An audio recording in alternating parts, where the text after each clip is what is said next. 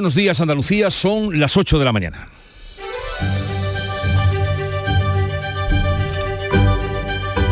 En Canal Sur Radio, La mañana de Andalucía con Jesús Vigorra.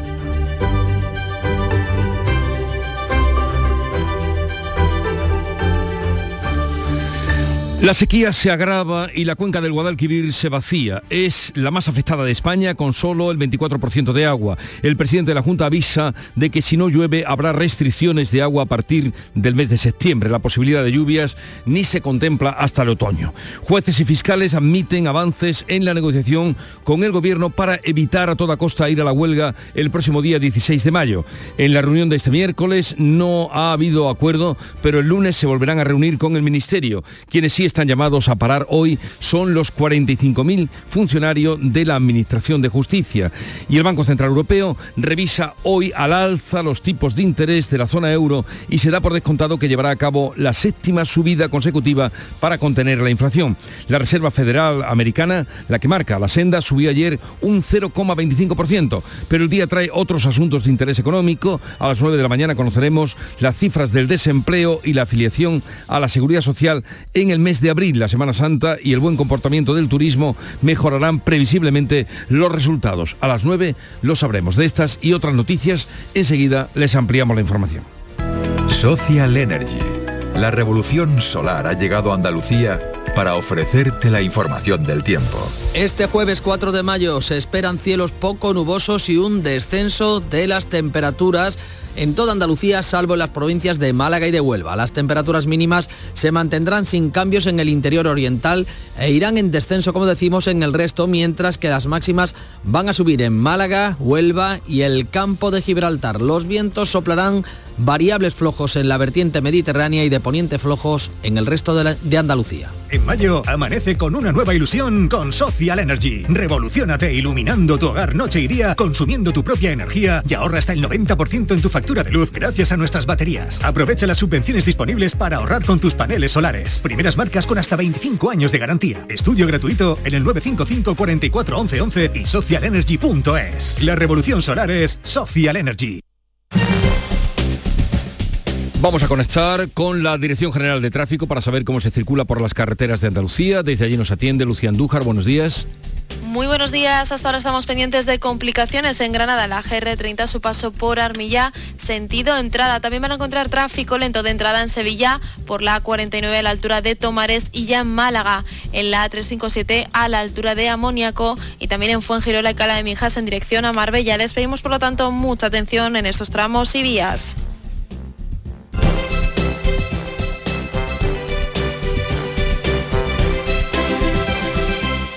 Serían 20 con 32. ¿Quiere bolsa? Yo querer querer la verdad. Es decirte que... me voy a emocionar. Que te quiero, como si fueras mi propio hijo. Pero... Como mi hijo, he dicho. Extra Día de la Madre de la 11. El 7 de mayo, 17 millones de euros. No te quedes sin tu cupón. Cómpralo ya. Extra Día de la Madre de la 11. Ahora cualquiera quiere ser madre. A todos los que jugáis a la 11, bien jugado. Juega responsablemente y solo si eres mayor de edad.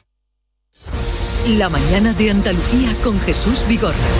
Canal Sur Radio.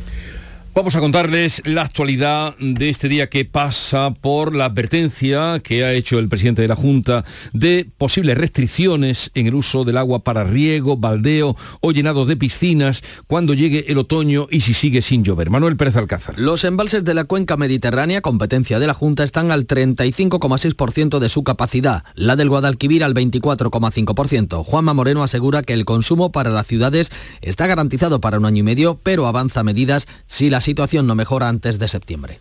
Si no lloviese, pues evidentemente ya tendríamos que tomar otra decisión, que sería decisión ya de limitaciones, pues tipo de riego, del baldeo de calles, el llenado de piscinas, riego de jardines, o sea, empezaríamos a tomar decisiones más drásticas. Moreno urge al Gobierno Central a tomar medidas de las obras hidráulicas que debería hacer el Ministerio, fundamentalmente depuradoras y desaladoras, solo se han ejecutado el 51,7%. La ministra portavoz Isabel Rodríguez defiende que han invertido 6.500 millones. Respecto a las inversiones eh, hidráulicas, tanto las que está gestionando el Ministerio eh, de Agricultura como las que está gestionando el Ministerio de Transición, en total, eh, vicepresidenta, 3.500 millones, 6.500 millones de euros. La Junta ha trasladado al Gobierno en la reunión sectorial de Agricultura de este miércoles la necesidad de flexibilizar la PAC, la activación del Fondo de Reserva y más rebajas fiscales para los agricultores y ganaderos para paliar los efectos de la sequía. El campo está muy afectado por esta situación, también las cosechas y la saca de corcho se adelanta tres semanas para evitar el perjuicio que pueda ocasionarle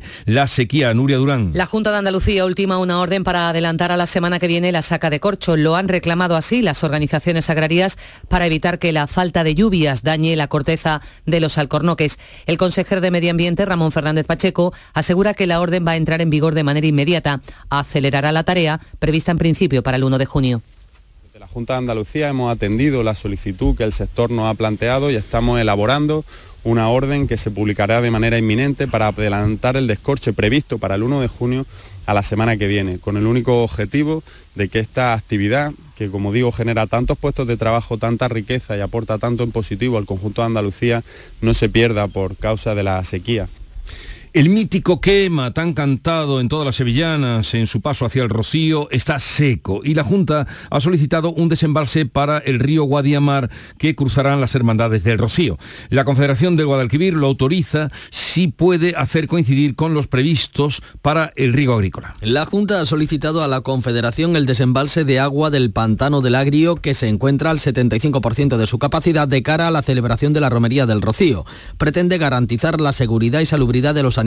Además, la Junta recuerda que es imprescindible mantener un mínimo de cauce ecológico en los ríos. Actualmente, el paso del río Guadiamar por el Vado del Quema, en la localidad sevillana de Aznalcázar, está completamente seco. La Confederación del Guadalquivir estudiará en los próximos días el desembalse que solicita la Junta si se puede hacer coincidir con los previstos en mayo para el riego agrícola. Además de no tener agua potable en la zona norte de Córdoba, ahora tampoco agua eh, en, las, en las tuberías porque la empresa de aguas estudia cortar el suministro en el norte de la provincia para reparar una fuga en la conducción del trasvase de la colada. En Proaxa evalúa si cortar el suministro en el norte de la provincia cordobesa, donde se cumplen ya dos semanas sin agua potable. Así podría reparar una posible fuga en el trasvase desde la colada hasta Sierra Bollera, del que ha alertado el Ayuntamiento de Belmed. Francisco Algar, gerente de la empresa, nos decía. Es una avería normal de las tantas que se producen en las redes nuestras de abastecimiento. Ahora habrá que arreglarla, cuando se arregle se dejará de entrar agua en la estación de tratamiento, pero eso no supondrá que no haya o que se haya corte en el suministro. El suministro está garantizado. Como digo, estas averías suelen ser habituales. La Agencia Estatal de Meteorología, AEMET, espera que las lluvias lleguen en el penúltimo, trimestre de este año. Será un alivio, pero no acabará con la sequía. El delegado de la agencia en Andalucía, Juan de Dios del Pino, ha avanzado a Canal Sur Radio que la posibilidad de que llueva de forma moderada a partir de septiembre no será suficiente para acabar con la sequía. Estas precipitaciones serían importantes, por ejemplo, para algunos sectores de la agricultura, la ganadería e incluso un alivio para la situación de los pantanos, pero en modo alguno serían suficientes para romper la sequía. Y novedades en la polémica de Doñana, porque el Partido Popular se manifiesta ahora dispuesto a retirar la proposición de los regadíos si el Gobierno o la oposición encuentran un punto que perjudique al parque de Doñana. El Partido Popular quiere demostrar su certeza de que la norma no afecta al parque. El portavoz Tony Martín asegura que se limita a ordenar los suelos regables que quedaron fuera de la regularización en la etapa del PSOE. Riego además, y según el Popular, con agua superficial. Si cualquiera de ustedes encuentra, o la vicepresidenta del Gobierno, un punto, un solo punto, que suponga un daño para el medio ambiente o el parque de Doñana, yo que soy el firmante de la ley me comprometo a retirarla. Por contra, el líder del PSOE, Juan Espadas, denuncia que Andalucía está pagando ahora los años sin acometer obras hidráulicas del gobierno de Mariano Rajoy. Llevamos siete años de parón porque, desgraciadamente, desde 2012 hasta 2018 que estuvo el Partido Popular, por, mírenlo además, y yo creo que la hemeroteca están claras, las obras hidráulicas brillaron por su ausencia en este país. Este martes los grupos presentaban sus propuestas de comparecencias en la Cámara Andaluza sobre la propuesta de ley. Vox reclama que venga Pedro Sánchez y Teresa Rivera. El PP también ha pedido la comparecencia de Rivera y asegura que la ausencia de la vicepresidenta sería un desprecio a Andalucía. La sequía y las altas temperaturas han elevado un 90% los incendios forestales en abril con respecto al año pasado. El gobierno ha destacado un cambio extremo de tendencias en los incendios. Para combatirlo, la nueva Agencia de Seguridad y Gestión Integral, que ha recibido el visto bueno en el Parlamento, va a reunir a los profesionales del Infoca y de emergencias. Lo explica el consejero de la presidencia, Antonio Sanz. El riesgo de sufrir grandes incendios forestales, lejos de reducirse, está en franco aumento. En el 2022, en abril, 22 intervenciones, 9 hectáreas.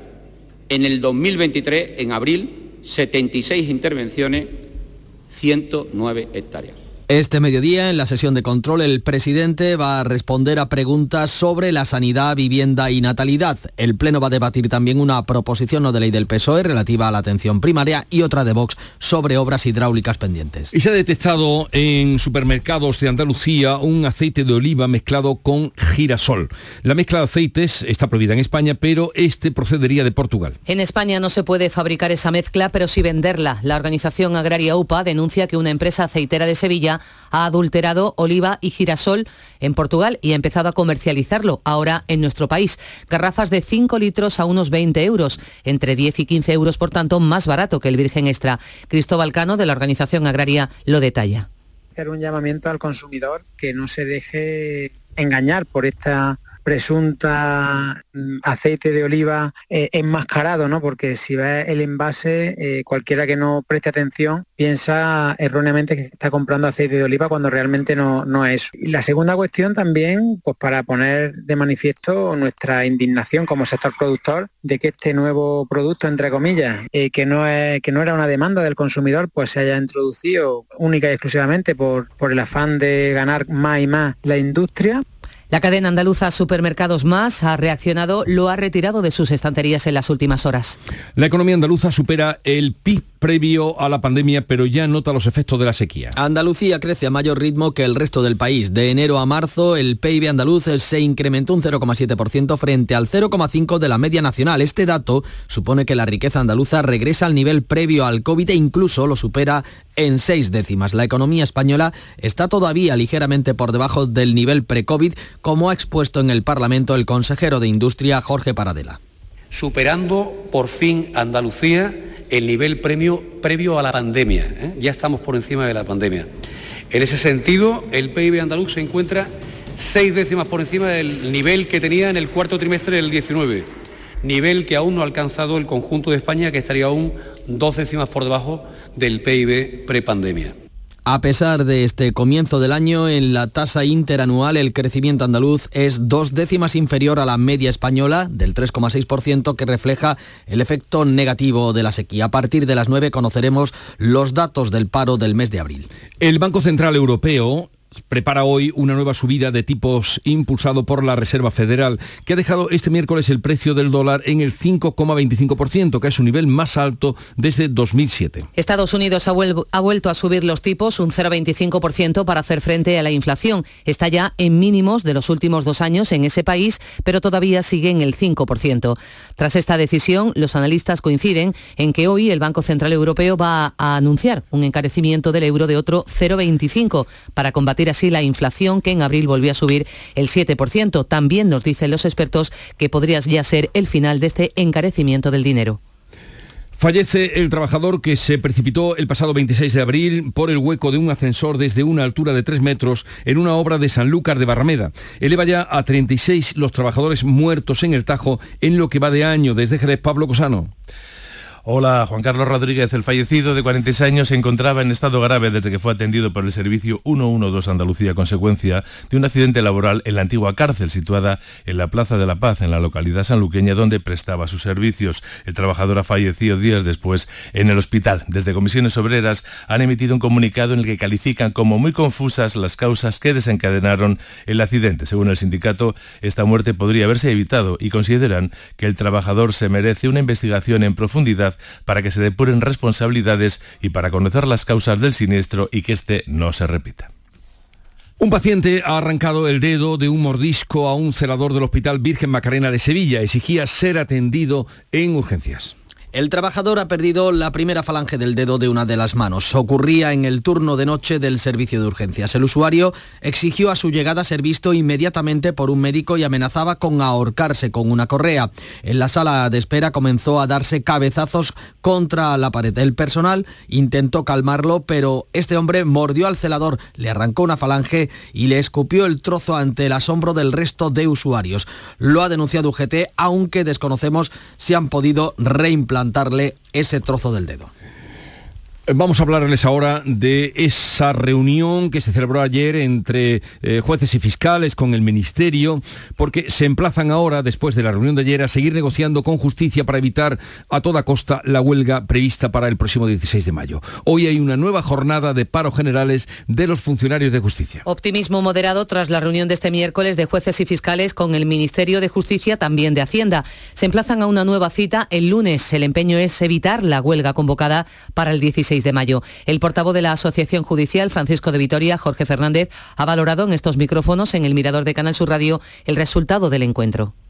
Eh, ahora mismo no hay, no hay nada concreto, o sea, no hay nada cerrado ni ningún acuerdo y sí, se ha, se ha hablado de cosas, se han hecho planteamientos, pero todo eso está pendiente de analizar. Los funcionarios de justicia endurecen hoy sus movilizaciones. Hoy es un paro de 24 horas frente a los parciales de las últimas semanas. Hasta el 18 de mayo están llamados a siete días de paro total para reivindicar mejora en los salarios.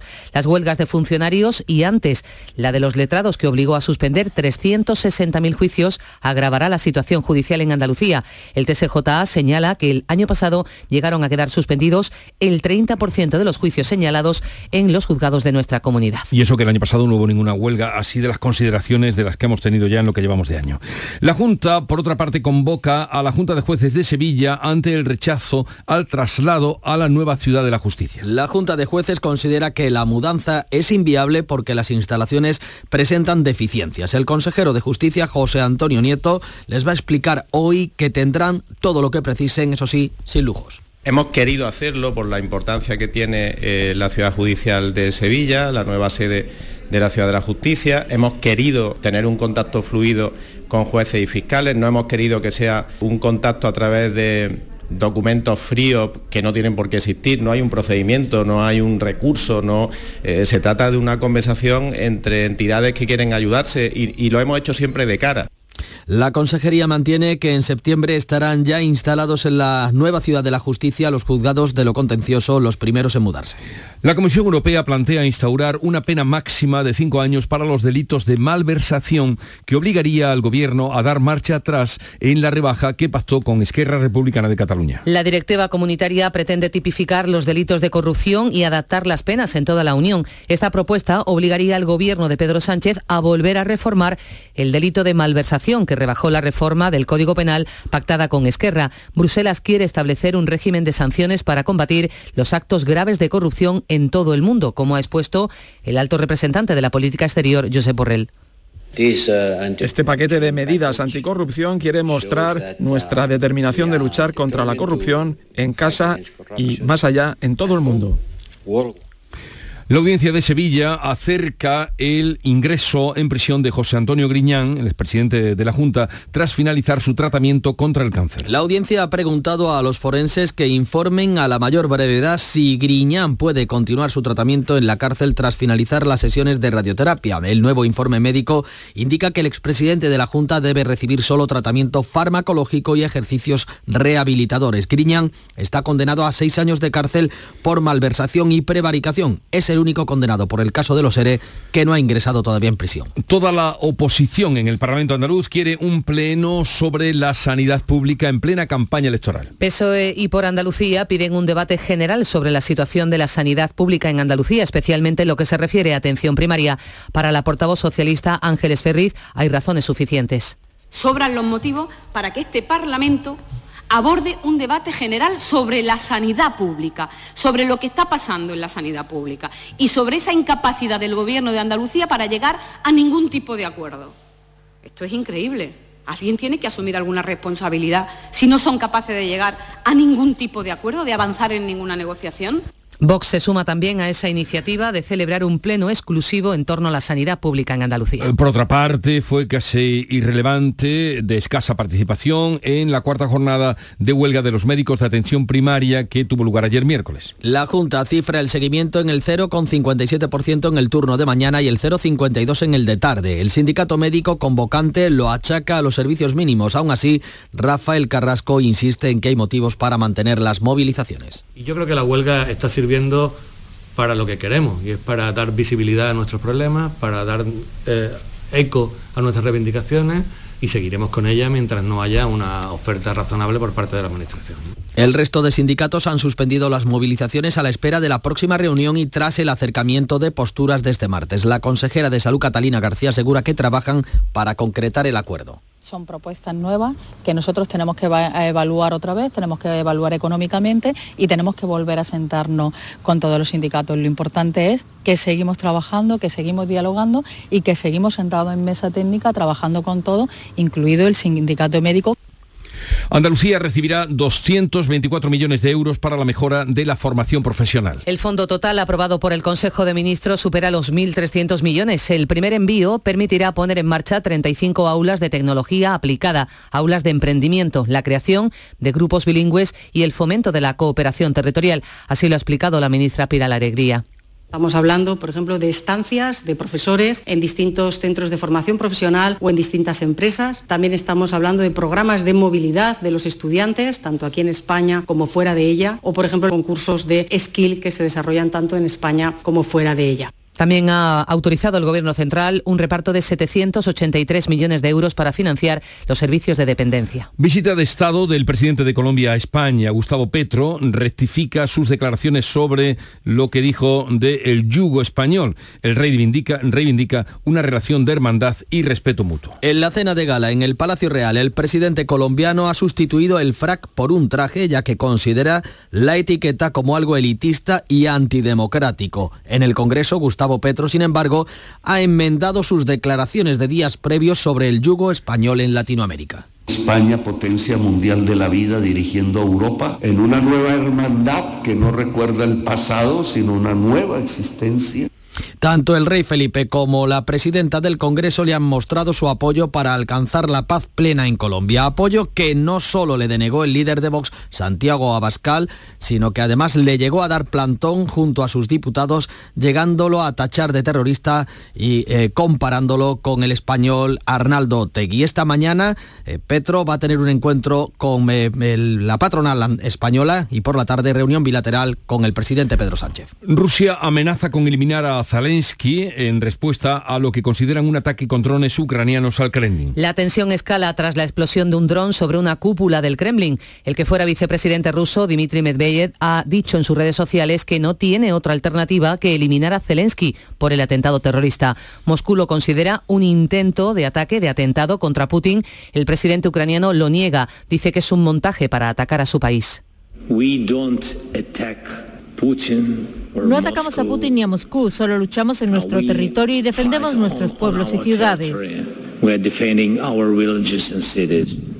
Así se pronunciaba el presidente ucraniano en Finlandia, a donde viajaba este miércoles. Hoy se desplaza a La Haya a la sede de la Corte Penal Internacional. Va a pronunciar allí un discurso bajo el título No hay paz sin justicia para Ucrania. La Unión Europea ha aprobado de otro lado la compra comunitaria de municiones para Ucrania por valor de mil millones de euros, en su mayoría de fabricación europea. Tiroteos en Almería y en Tarragona, ambos apuntan a ajustes de cuentas. La Guardia Civil investiga el tiroteo en el municipio almeriense de Rioja en el que han resultado heridas dos personas. Hay cinco detenidos. En la localidad tarraconense de Salou, dos personas han muerto esta noche en un tiroteo. Tres encapuchados se han bajado de un coche y han disparado a las víctimas que se encontraban en otro vehículo. Hay un detenido de nacionalidad francesa. Ingresa en prisión provisional el hombre detenido en Jerez por el hallazgo del cadáver de una mujer en un olivar. Fuentes judiciales descartan que hayan de violencia de género. Fuentes judiciales han avanzado a Canal Sur Radio que los resultados de la autopsia descartan signos de violencia en el cuerpo de la mujer, aunque el Ministerio de Igualdad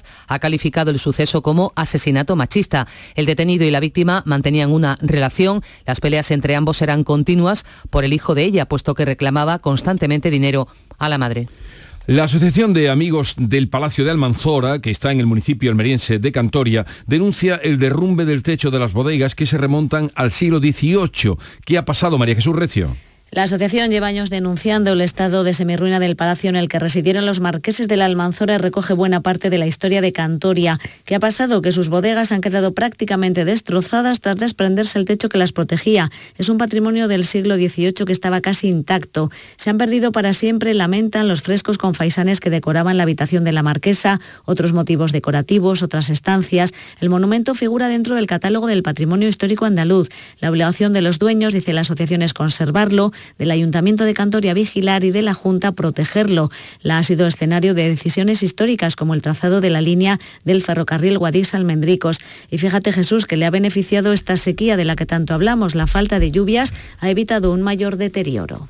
Eh, pues eh, para algo eh, le ha venido bien esta falta de lluvias que tanto, en fin, que tanto estamos temiendo y preocupándonos. Bueno, la Casa del Carnaval abre hoy sus puertas al público en Cádiz con una exposición permanente y una muestra dedicada a Antonio Acame. Salud, Botaro, cuéntanos. Pues un viejo proyecto que se hace realidad, se abre al público general para todos los ciudadanos esta Casa del Carnaval en el Palacio de Recaño de la capital gaditana con salas de uso múltiple, tendrán prioridad la cantera y la filosofía es esa, que sea una casa para todos los gaditanos y amantes del carnaval, esto decía la concejala de Cultura y Fiestas, Lola Cazalilla. Y queremos eso, que esas jornadas de puertas abiertas sean precisamente eso, un espacio para conocer, para compartir, para recibir aportaciones. Queremos que sea un espacio vivo, un espacio que tenga vida de manera autónoma, aunque hay unas líneas lógicamente coordinadas desde lo municipal, pero que la gente se apropie de ello desde el primer momento, que no esté todo encorsetado ni todo estructurado. La Casa del Carnaval recoge una muestra permanente que irá incorporando nuevos contenidos y una temporal sobre el trabajo de Antonio Acame, como decías, artista, escultor y dibujante. La Copa del Rey de fútbol llega esta mañana en AVE a Sevilla de cara a la final del próximo sábado. La Copa vendrá escoltada por dos exfutbolistas de los equipos finalistas del Real Madrid y de los Asuna. Pilar González. La Copa llegará en el AVE escoltada por Rafa Martín Vázquez y John Andoni Goicochea. El llamado tren de la final estará personalizado con un vinilo diseñado con motivo del partido. Hay un refuerzo de 15 trenes especiales en, en doble composición desde Madrid, Pamplona y Zaragoza. La oferta de trenes especiales que contempla 8.000 plazas adicionales, facilitará los desplazamientos de los aficionados de ambos equipos durante la jornada del sábado hasta Santa Justa y también el regreso tras finalizar el encuentro. El Ayuntamiento de Sevilla activará el dispositivo el sábado, un dispositivo especial de movilidad para facilitar el acceso al Estadio de la Cartuja. Promoción para el turismo en Marbella, especialmente para el turismo de golf, porque el legendario jugador de la NBA, Michael Jordan, está en la ciudad malagueña, donde se le ha visto en varios chiringuitos, también jugando al golf. Cuéntanos, José Valero. Pues así es, el jugador de los Chicago Bulls, de los Washington Wizards, ha dejado ver paseando junto a su pareja por el paseo marítimo de Marbella, rodeado de un séquito de guardaespaldas, almorzando en restaurantes, visitando Puerto Banús. Su visita no ha pasado desapercibida en las redes sociales, de hecho los responsables de uno de los conocidos chiringuitos de la localidad, ubicado en la playa, han subido una foto junto a Jordan en el perfil de Instagram del restaurante, hablando de visita muy especial, gran apasionado del golf. Jordan ha podido encontrar en Marbella una amplia oferta de campos para practicar este deporte en su primera visita al municipio. Y ayer tuvo lugar un desfile en Gibraltar en conmemoración de la inmediata próxima coronación de Carlos III el próximo sábado. Con toda la pompa, miembros de las fuerzas británicas del Peñón y representantes de todos los servicios esenciales de la colonia han participado en un desfile en honor a la coronación de el rey Carlos III.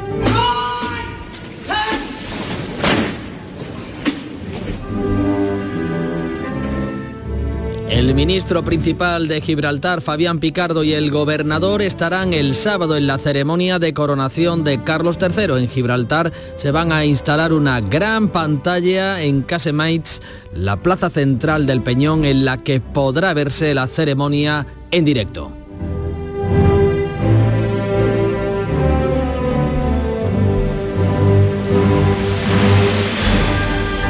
Y vamos a recordar la fiesta que tuvo ayer lugar en Granada, la fiesta de la Cruz, eh, como siempre muy celebrada. Que se ha vivido con gran ambiente, Jesús, después de la pandemia, las ganas de disfrutar de esta tradicional celebración eh, de Granada se ha hecho patente en el entorno de las calles, en las plazas y patios y en los colegios donde se han instalado el medio centenar de cruces que este año ha participado en el concurso oficial, una muestra de arte popular que sorprende a propios y a visitantes. Llegamos así a las ocho y media de la mañana, eh, en un momento tiempo para la información local y luego abriremos tertulia de actualidad hoy con Silvia Moreno, José María de Loma y Pepe Landi.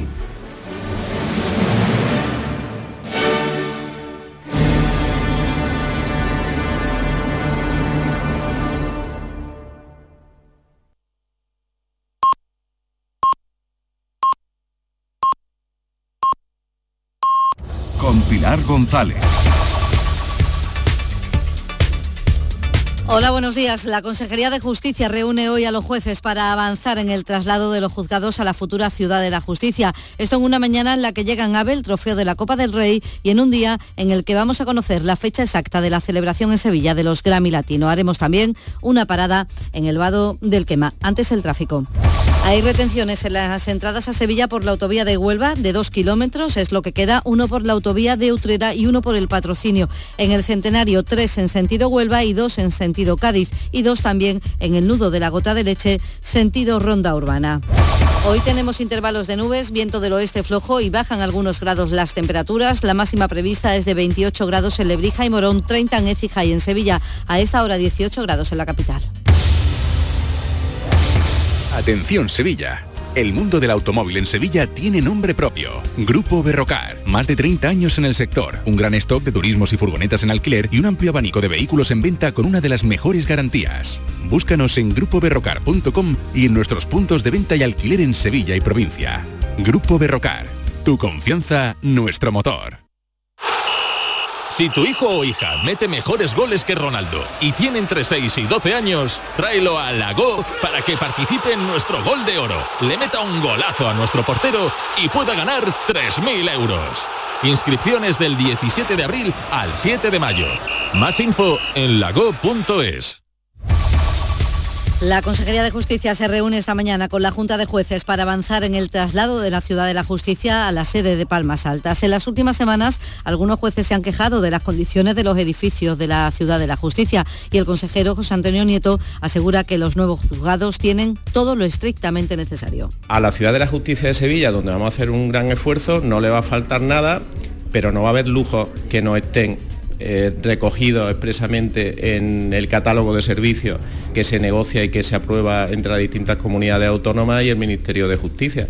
Va a haber lo que tiene que haber, todo lo que tiene que haber, pero solo lo que tiene que haber. Una reunión que coincide con una huelga general de 24 horas en la Administración de Justicia. A las 10 de la mañana habrá una marcha que partirá desde el edificio Viapol y concluirá a mediodía en la Plaza de España. Reclaman al Ministerio una subida salarial. Un celador del Hospital Virgen Macarena de Sevilla ha perdido la primera falange de un dedo de una mano tras arrancárselo a un paciente que exigía ser atendido de urgencias. En la sala de clasificación este hombre empezó a lesionarse, se quitó el cinturón y quiso hacer una maniobra para ahorcarse. En ese momento varios celadores trataron de impedírselo, pero el paciente se puso muy violento y mordió a uno de los celadores arrancándole la primera falange de un dedo de su mano y luego escupió el trozo. Vamos hasta el vado del quema. Está totalmente seco, se ven piedras en vez de agua y esto cuando faltan solo 17 días para que comience el plan Romero en nuestra provincia. El ayuntamiento de Arnalcaza llena de agua los abrevaderos y el río Guadamar está seco, pero se descarta de momento el embalse de la presa.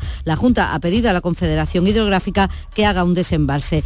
De momento se estima que habrá un camino duro por esta sequía, como dice la alcaldesa de Carretas de la Hermandad de Arnalcaza, Rocío Cabello. Yo por lo menos nunca me he enfrentado a un rocío como el que creo que nos vamos a enfrentar este año, porque como no está lloviendo, la raya sin haber llovido, eso va a haber más por barea, tanto para los animales para los peregrinos. Eh, va a ser un camino más, yo creo que como más cansado, ¿no? En sucesos cuenta el diario de Sevilla que un indigente que aparcaba coches en la barriada del Cerezo en la Macarena ha muerto por dos puñaladas en el pecho. La policía investiga el caso y en Cultura la Academia de los Premios Grammy ofrece esta tarde en el Real Alcázar detalles sobre la agenda de la semana de entrega de los premios de la música latina que se celebrarán en noviembre en Fibes. Conoceremos la fecha exacta. Deportes, Nuria Gaciño, buenos días. Muy buenos días. Se cierra hoy la jornada con el Sevilla y el Betis. A las siete y media el equipo de Nervión recibe al español con la intención de sumar los tres puntos que le certifiquen la permanencia y de paso le dé moral para las semifinales de la Liga Europa ante la Juventus. Bono podría ser titular esta tarde. Y a las 10 turno para el Betis que visita San Mamés. Buena oportunidad para poner tierra de por medio con respecto al Atleti de Bilbao, al que tienen a dos puntos en la clasificación y para acercarse al Villarreal que ostenta la quinta posición. Joaquín ha entrado en la lista a pesar de su esguince leve de, rodilla. Gracias Nuria y esta mañana llega el trofeo de la Copa del Rey para el partido del sábado en la Cartuja y Caixa Forum presenta hoy una nueva exposición con la vida de seis momias de Egipto. Ofrece una visión de cómo vivían y moría la gente a lo largo del Valle del Nilo. A esta hora tenemos 17 grados en Tocina, 16 en Espartinas, 18 grados en Sevilla.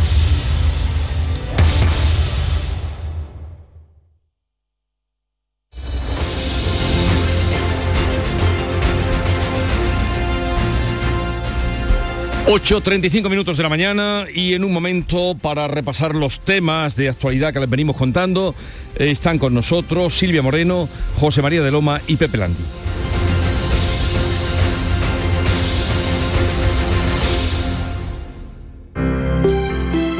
Buenos días. En el sorteo del cupón diario celebrado ayer, el número premiado ha sido 62.045. 62045. Serie 38038. Hoy, como cada día, hay un vendedor muy cerca de ti repartiendo ilusión. Recuerda que este 7 de mayo se celebra el sorteo extra Día de la Madre de la ONCE, con un premio de 17 millones de euros. Disfruta del día. Y ya sabes, a todos los que jugáis a la ONCE, bien jugado. El análisis del cambio climático, las consecuencias en nuestro día a día y qué hacer para paliar el calentamiento del planeta. Los viernes, desde las 9 de la noche, información científica de rigor en cambio climático con Javier Bolaños. Más Andalucía, más Canal Sur Radio.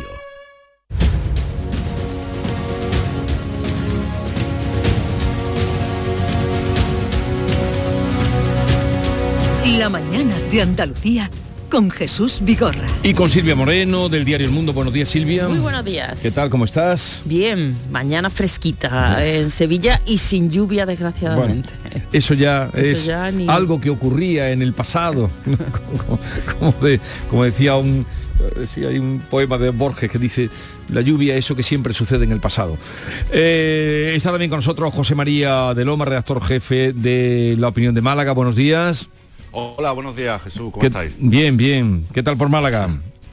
Bien, también. Ha hecho fresquito también esta mañana y no hay mucha previsión tampoco, por desgracia, de, lluvia.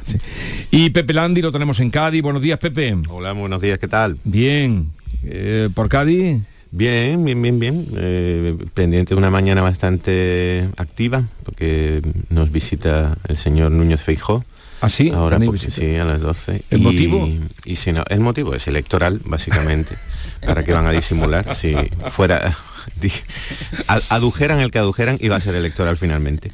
Y también se inaugura la casa del, del carnaval. Lo, hemos contado esta mañana. Después de, sí, sí, de bastante tiempo de espera, a ver cómo ahora nos, la van a presentar a, a las once y media a los medios y luego ya entra el público por la tarde, a ver qué tal está. Bueno, ya nos contarás, eh, pero ¿qué está previsto que hay en la Casa del Carnaval? Bueno, eh, tiene un, apartado eh, que sería de museo, más o menos de museo de, contenido histórico, de, tipos, disfraces, hasta documentos, y también va a tener una parte de, actividad, de, salas multiusos en las que se, podrán utilizar para ensayos y en la que tendrán, prioridad los, chavales, los jóvenes, la cantera, así que y, bueno, tiene vocación también de ser un atractivo turístico, por supuesto. Eh, bueno, ¿alguno de vosotros, Silvia, José María o Pepe, eh, transitáis el quema, hacéis el camino, sois romeros? Pues no, Jesús, no, no practicamos, no mucho, no mucho, no, somos muy... No, no, has pinchado, has pinchado con los tres. Pero, ¿eh? sabéis No, lo que es el quema, ¿no? hombre, hombre, hay que, hay que saberlo. Está claro. encantado por, por las sevillanas, pues está seco, seco, seco. Bueno, pero a lo mejor eh, dentro de unos días deja de estar tan seco, ¿no? Eh, ahora mismo la imagen es, es terrible, está totalmente seco por la sequía, pero bueno, la Junta de Andalucía ha hecho ya la petición a la Confederación Hidrográfica del Guadalquivir para que hagan los desembalses que se suelen hacer por esta época para los regadíos, o sea, para los cultivos, para la agricultura, que lo, si puede, que lo haga coincidir con, con el paso de los romeros por la zona. Pues bueno, la Junta de Andalucía alega motivos de seguridad y, bueno, veremos si, si la Confederación accede a esta petición, que no deja de ser llamativa, ¿no? En la fecha en la que estamos, con la sequía que hay, que se desembalse para que pasen los romeros, pues en fin, a mí me parece bastante llamativo. Si esa es la finalidad, si, si el objetivo principal es que el quema esté mm, bonito y en condiciones para que la imagen sea la tradicional, bueno, pues me parecería una frivolidad de tamaño importante. Em, Una frivolidad más oceánica que, de, un, de un río, de, pero bueno, espero que, no sea ese el, motivo, porque la situación en la que estamos y en la que vamos a estar de forma bastante inevitable parece ser, mm, bueno, poner esas prioridades, eh, en fin, rituales y tradicionales por encima de, de, de- de 50.000 necesidades que me parecen mucho mayores, me asombra. Te Pero asombra. bueno, como no somos nosotros ninguno parece ser rocieros, no, no ni, ni, ni muy eh, adeptos a, a esta cuestión, pues mm, nos lo tendrán que explicar, pero bueno, no sé si, si, si, repito, si es esa la motivación, que igual de mm, probablemente espero debe haber otras. Sí, efectivamente, como dice Pepe, si el motivo, mm, igual no, pero si el motivo es solamente, pues bueno, no sé, de orden estético festivo, pues parece un poco frivolón, ¿no? Porque no es el momento con, iba a decir con la que está cayendo, más bien con la que no está cayendo, ¿no? Y sobre todo porque coincide en el tiempo, por ejemplo, con las declaraciones del presidente, eh, que lo normal va a ser, si no, si no llueve, que haya restricciones graves, creo que fue el adjetivo que utilizó, no, drásticas, ¿no? Sí, sí. aunque el consumo parece que está garantizado en las ciudades grandes al menos para, para un año y para el verano también, pero bueno, habrá que abordar restricciones en, algunos riegos, piscinas, etcétera, y, serán a lo mejor en septiembre si no hay precipitación. Entonces esta coincidencia de hacer desembalses o gastos de agua para motivos no muy esenciales, coincidiendo con lo que estamos, pues no parece muy oportuno, no sé. Eh, la verdad es que no nos damos cuenta de lo frágiles que somos, ¿eh? cuando dicen garantizada para año el agua, pero... Sí, y, la- un año. es y decir, es un poco abismo decir, ¿y después qué? No Y- sé y que no y, lloviera, claro, que es- supongo que sí, lloverá. Sí, claro. todos esperamos que, que llueva y, eh, y deseamos... Hay muchas y- rogativas, Jesús, hay un montón de Mm, rogativas sí, por ya. por- no sé, también. no sé. Todo ayuda. Estamos- sacando a los santos sé, en procesión, no todo sé. ayuda. Esta mañana he oído incluso que estamos esperando, casi deseando que aparezca el fenómeno este meteorológico llamado el niño. Sí, pero ya, ya de- ahí lo que estamos ya es un poco con la con la con las mm, me parece excesivo que de- a siete meses Bueno, y, y además siete meses sepamos ya lo que va a venir en- desear un desear puede que dé medida de la, de la desesperación a la que nos estamos acercando porque esperar o desear un fenómeno meteorológico muy complicado que, que supone lluvias mm, digamos de, de- de alto riesgo por una concentración en muy poco tiempo mm, en fin no es la lluvia que, que necesitamos y la que y la que todos esperamos que, que llegue, pero me, me ha dado esa mm, eh, eh, eh, esa escuchar que eh, esperamos que el niño aparezca como una solución mágica o bendita me ha dado la medida de bueno de la preocupación que tienen por lo menos los meteorólogos y los, y los expertos porque desear que venga el niño mm, en fin mm, suena un poco Claro, es la desesperación ya de, de- de que no llueve, no llueve, no llueve y esperar algo inesperado, po- poco probable, pero es terrible. Eh, que empiecen a decir que a siete meses de esta mañana lo, lo hemos dicho, a siete meses, es yo creo que es muy difícil, lo dicen ellos mismos, es muy difícil saber lo que va a pasar de aquí a siete meses. Bueno, en cualquier caso, el quema eh, podría tener agua. Podría tener agua. Si igual los romeros pueden pasar por allí, porque es donde hacen el bautizo cuando, cuando van el primer año, es donde. Ya se ha visto en algunos otros años aquello seco, ¿eh? No sería el primer año. Sí, también dicen que otros años también se, se han hecho eh, desembalses. Eh, no es solamente un desembalse para los romeros, sino que luego de ese agua que fluye eh, por el río se riegan los campos que hay en la zona y, po- y- y- y según han contado, pues otros años también se ha hecho esto, que estaba la zona muy seca, con la finalidad, pues bueno, de garantizar en cierta manera la Sí. seguridad, hay un desplazamiento grande de personas y animales, en fin, veremos las explicaciones que nos dan y los detalles del desembalse, que no deja de ser llamativo. Ah, por cierto, también llamativo en el- la sesión del Parlamento de ayer cuando Tony Martín dijo que si la oposición o, o el gobierno mm, señalaban en un, eh, no sé cómo dijo la palabra, a ver si podemos encontrar el corte de Tony Martín, cuando dijo, aseguraba que si hay un punto donde encuentran, eh, dijo, un punto que perjudique al Parque Doñana, que no seguiría adelante. Esto lo soltó ayer. Vamos a escucharlo. Si cualquiera de ustedes encuentra, o la vicepresidenta del gobierno, un punto, un solo punto, que suponga un daño para el medio ambiente o el parque de Doñana, yo que soy el firmante de la ley me comprometo a retirarla. Ojo, aquí. Bueno, igual, igual esconde una trampa, una pequeña trampa dialéctica eh, eh, esa declaración, porque habría que definir perjuicio primero. Es decir, el, el que me muestre un perjuicio eh, para Doñana, mm, la, la retiro. Mm, Definamos perjuicio. Eh, según, la, según, según la Unión Europea, según la Comisión Europea, eh, se produce un cierto perjuicio o un, un riesgo de perjuicio a, a- a las reservas de agua de Doñana que ya son, mm, como mm, estamos hablando, la situación general es terrible, pues la de Doñana, mm, por supuesto, también va dentro. Eh, Y ahora, mm, ¿cómo definimos eh, si la regularización de, de regadíos en la corona norte, en el entorno, eh, alrededor, mm, eh, supone un perjuicio o no? Parece ser que hay expertos, Comisión Europea, Gobierno Central, eh, colectivo ecologistas, que piensan que sí es un perjuicio y, y el- y la Junta de Andalucía piensa que no. Entonces, claro, el que me muestre un perjuicio, mm, parece que Pero ya se lo están mostrando, esto, ¿no? podría ser esto una manera de ir viendo el asunto Doñana de otra manera. Yo a mí también me da la sensación de que, de que el gobierno andaluz ha echado un poco el balón al suelo, ¿no? Y está tratando de, bueno, de, explicar que, que, bueno, el- la proposición de ley acaba de iniciar su recorrido en el Parlamento y esto, eh, lo que finalmente apruebe el Parlamento andaluz probablemente eh, cambie bastante con lo que ahora mismo está sobre la mesa y a mí me da la sensación de que el gobierno andaluz, el Partido Popular, están tratando de, bueno, de, de- de aplacar eh, las críticas porque las críticas le han venido desde todos los frentes, desde Europa, desde Sí. los eh, científicos, el gobierno central y bueno, yo creo que están tratando de, de, bueno, de rebajar un poco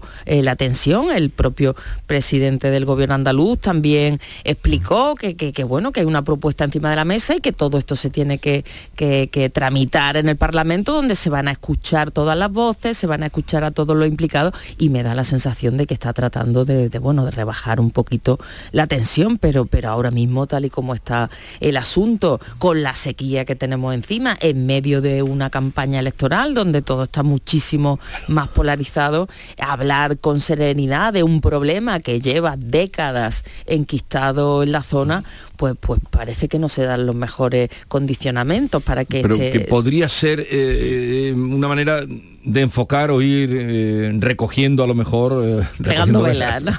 Recogiendo cable, dicen sí. ahora los- Claro. ¿Cómo lo ves tú, José parece- María?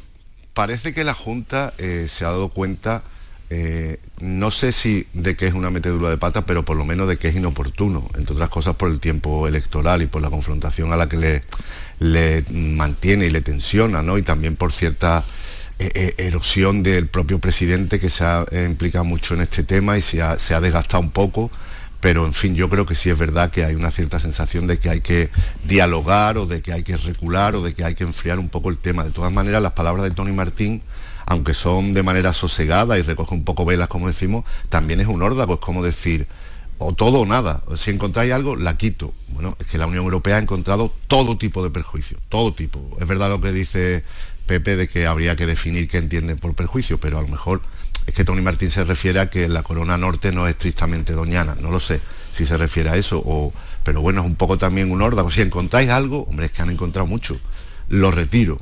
Un poco también una manera un poco de, jugar a, ese todo o nada. Pero en el fondo de la cuestión sí parece que, la voluntad de la, Junta, de la Junta ahora es dialogar, encontrar un consenso, veremos el trámite parlamentario y un poco ir eh, modulando esto, ¿no? Que, que, ha sido un error de cálculo y en tiempo y en forma y creo que no se calibraba suficientemente la respuesta que iba a tener no solo por parte de Europa, sino por parte del gobierno central que ha cogido esta presa, también electoralmente, no cabe duda, y, no, y no la suelta aún. Sí, porque es que ya hemos visto que con todos los frentes en los que estaba el gobierno central de Pedro Sánchez, la coalición, las polémicas de la ley del solo sí es sí, la huelga en la justicia que, tenemos encima, pues ha visto el tema de Doñana como un clavo al que se ha agarrado y, para desviar un poco el foco, ¿no? Sobre todo lo que, sobre todos los otros asuntos que le afectan. Pero quizá el gobierno andaluz no calibró bien la respuesta de Europa, ¿no? Eh, inicialmente se nos decía que es que Europa estaba mediatizada por lo que le decía el gobierno central, pero hemos visto que no, que la reacción del comisario europeo ha sido eh, contundente en contra de la propuesta eh, del PP y de Vox. Así que a mí me da la sensación de que de cierta eh, rebajar el tono un poco y apaciguar el tema es lo que se está intentando hacer ahora. Bueno, ya veremos por dónde sale. O, de luego se calmó, vino pues, la polémica de Doñana que estaba todos los días en todo su furor.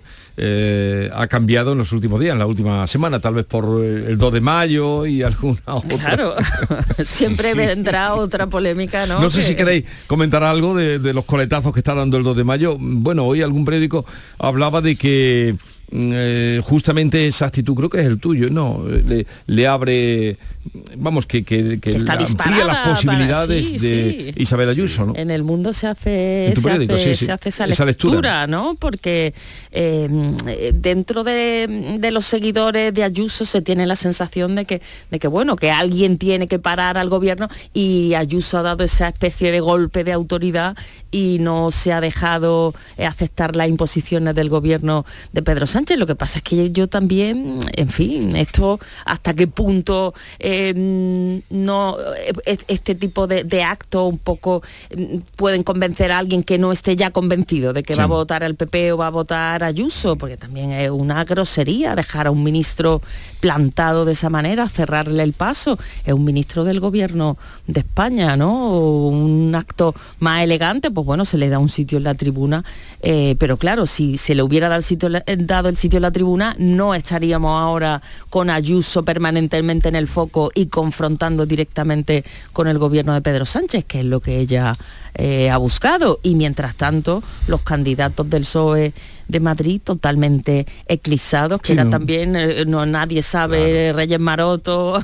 ¿Dónde está? ¿Dónde está? ¿Dónde está? a mí 24 horas después de, estar viendo la imagen constantemente y escuchando las reacciones de unos y otros, me parece tristísimo, porque me parece un triunfo de la exageración, un, triunfo de, del fingimiento de esta nueva política, incluso periodismo, del impacto de, llamar la atención con, con, eh, anécdotas, con episodios que en realidad están prácticamente vacíos. Me acordaba ya, ¿quién se acuerda ya de, la, de la moción de censura de, de Ramón Tamá, me parece que hace 25 años. Y fue hace, un, fue hace un mes y medio porque era algo que estaba vacío. Y este episodio también me parece que solo sirve para, exagerar los intereses electorales, las poses de, de, las dos partes, ¿eh? del, de Ayuso, Isabel Díaz Ayuso proclamándose la, mm, salvadora, la mujer que va a frenar el sanchismo terrible, implacable que se mete en todo, que me parece una postura totalmente falsa, exagerada y lejana de la, de la realidad, y también los que critican a Ayuso, a cualquiera que, que saque la más mínima Mm, el más mínimo impedimento e intente frenar al, gobierno central es, inmediatamente ultraderecha, es Vox. Ayer escuchaba, no sé a qué portavoz del, gobierno decir que estas actitudes son propias en otros partidos, en otros países del mundo de la ultraderecha. O sea, dos, tipos de exageración que a mí me resultan Mm, bastante estomagante, la verdad. Eh, la, equidistancia es imposible y además tiene poco prestigio. pero, desmedido. Mm, pero me parece todo muy desmedido. Y, una última cosa, mm, no sé si vuelve a ser obra, algún día alguien tendrá que, hacer un libro fantástico que todos leeremos con fruición. No sé si vuelve a ser obra de esa figura em, oscura y, ubicua que, se llama asesor, que está por todas partes, en todas las administraciones, que por cierto, y por ser autocrítico, el 80% por lo menos son periodistas, y, a los que no sé si se les hace demasiado caso por parte de, los líderes políticos. Hablo desde el ayuntamiento de Ayamonte o de Cádiz hasta la Comisión Europea última. ¿eh? O sea, en todos los, estamentos no sé si, si estas figuras de los asesores están asesorando bastante mal. Los asesores. Lo, ¿Qué lo dices? ¿Por el asesor de Isabel? Bueno, probablemente sea el, icono de los asesores en España, pero, pero ya te digo que la misma impresión que tengo del señor Miguel Ángel Rodríguez la puedo tener de los dos o tres últimos asesores principales del, del alcalde de Cádiz que he conocido, o, de, o en la Diputación, o de los que conozco en, en en la Consejería de Presidencia de, la Junta. Bolaño, cuando trata de subir a, la tribuna también iba acompañado de uno o dos asesores, ¿no? también yo lo que pienso cuando porque hemos seguido muchas mm, veces aquí, eh, este conflicto en Andalucía no se ha dado nunca en el día de la Junta de Andalucía, en el 28F. Mm, efectivamente. no se ha dado nunca. Viene Montero, la que últimamente viene siempre, María Jesús Montero, Luis Planas vino, no sé si vino este año, el año pasado estuvo también. Eh, otra vez ha venido uno, no ha venido nunca ese problema aquí. Madrid es que el tono también es distinto, ¿no? El tono de un presidente como Juanma Moreno y de Ayuso pues son dos estilos de Juan Moreno o antes en otra época. aquí no se ha vivido nunca un episodio así. pero la sobreactuación es llamativa también, porque con todo lo que hemos visto en Cataluña, por ejemplo, donde el rey no puede ir, donde también hay ministros. No, no, el rey sí puede ir, él va. Lo que dices tú, el rey va a Cataluña. Que no he recibido, claro. Claro, va, ir va, pero no, no le hacen el, vacío, ¿no? Pero que la sobreactuación del gobierno central y la, desde la Moncloa, ¿no? Eh, equiparando al gobierno de Madrid como un gobierno antisistema o, extremista, pues en fin, después de lo que hemos visto en Cataluña y como el gobierno también ha pactado con, con los independentistas, pues también está un poco fuera de lugar. ¿Qué ibas a decir, eh, José María? No, iba a decir que otra interpretación también que viene en la prensa de hoy es que el gobierno también quiere, lo que pasa es que siempre pica, pero el gobierno parece que quiere rebajar un poco la confrontación porque no le conviene, porque Ayuso es mucho Ayuso y va a seguir haciendo, haciendo este tipo de, cosas porque lo que ella quiere es confrontar directamente con el, con el gobierno, así no se habla de otra cosa y así su figura sube. Claro, el efecto de, este asesor en el que todos pensamos de, Ayuso es que tiene una, cosa perversa y es que... Mm, quizás su, estrategia es un poco deleznable, pero consigue los resultados apetecidos por Ayuso, porque cada vez su figura es más relevante, cada vez va más encaminada a ser la sustituta de Feijóo si este no tiene buenos resultados y además va encaminada ya a la mayoría absoluta, entonces no, no sabe muy bien, el gobierno no sabe un poco qué hacer. Es verdad que el otro día el ministro quiso, montar el número, eso puede ser, pero a mí me parece una grosería absoluta, una falta de decoro, de lealtad institucional y de todo que a un ministro porque además estaba allí Feijó también en el atril subido, en calidad de que... Estaba en la tribuna, sí, sí. Estaba en la tribuna Feijó, en calidad de que él es senador, no, no creo que sea más que un ministro del gobierno de España, me parece. Y sobre todo pasa una cosa, si esto fuera un hecho aislado, pues podríamos escribirlo un poquito más en la, en la anécdota, en, estos rencores protocolarios o en estos sectarismos eh, de 2 de mayo, ahí, bueno, pero es que como lo de Ayuso es continuado este tipo de cosas, pues la escribe en una especie de, no sé, de, de, populismo, no sé si trumpista, no sé, un poco una figura eh, eh, que que se pueden comparar los comportamientos institucionales con los de los INDEP en Cataluña. O sea, qué locura es esta en Madrid, pero si en Madrid, o sea, en Madrid no se le pregunta a nadie de dónde viene ni de dónde, salvo si eres del gobierno central, que entonces sí te preguntan para no dejarte entrar. O sea, es que esto es lamentable. Eh, en fin, ya veremos qué da. Esto sigue dando coletazos todavía. Y otro asunto, lo que pasa, eh, ya lo comentaremos después. El- la reunión de la, la- bueno, la reunión, la huelga prevista para el 16 de mayo de jueces y fiscales, de momento, que eh, quieren evitar a toda costa, yo supongo que tanto por parte del gobierno como por los propios jueces y el Consejo, aunque no ha dicho nada, el Consejo del Poder Judicial no ha dicho ni mu. Eh, la reunión que tuvieron ayer. Bueno, que es esperanzadora, es, o- es lo único que han dicho.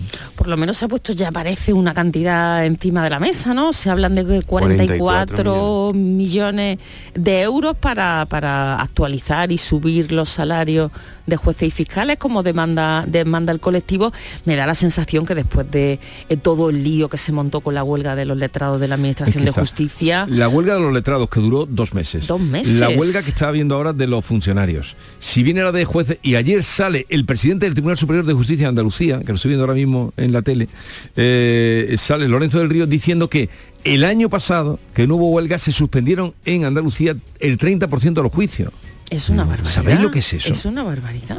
La gente que, que de luego pena con la justicia lo lleva claro, es los abogados, los procuradores, la gente que luego está esperando un juicio. y en la jurisdicción social donde se ven los despidos, Sí, sí, sí. ma- el 52% de los juicios se suspende. A mí me parece una barbaridad. Estamos, estamos preocupadísimos por la posibilidad de que se paralice lo que ya está paralizado.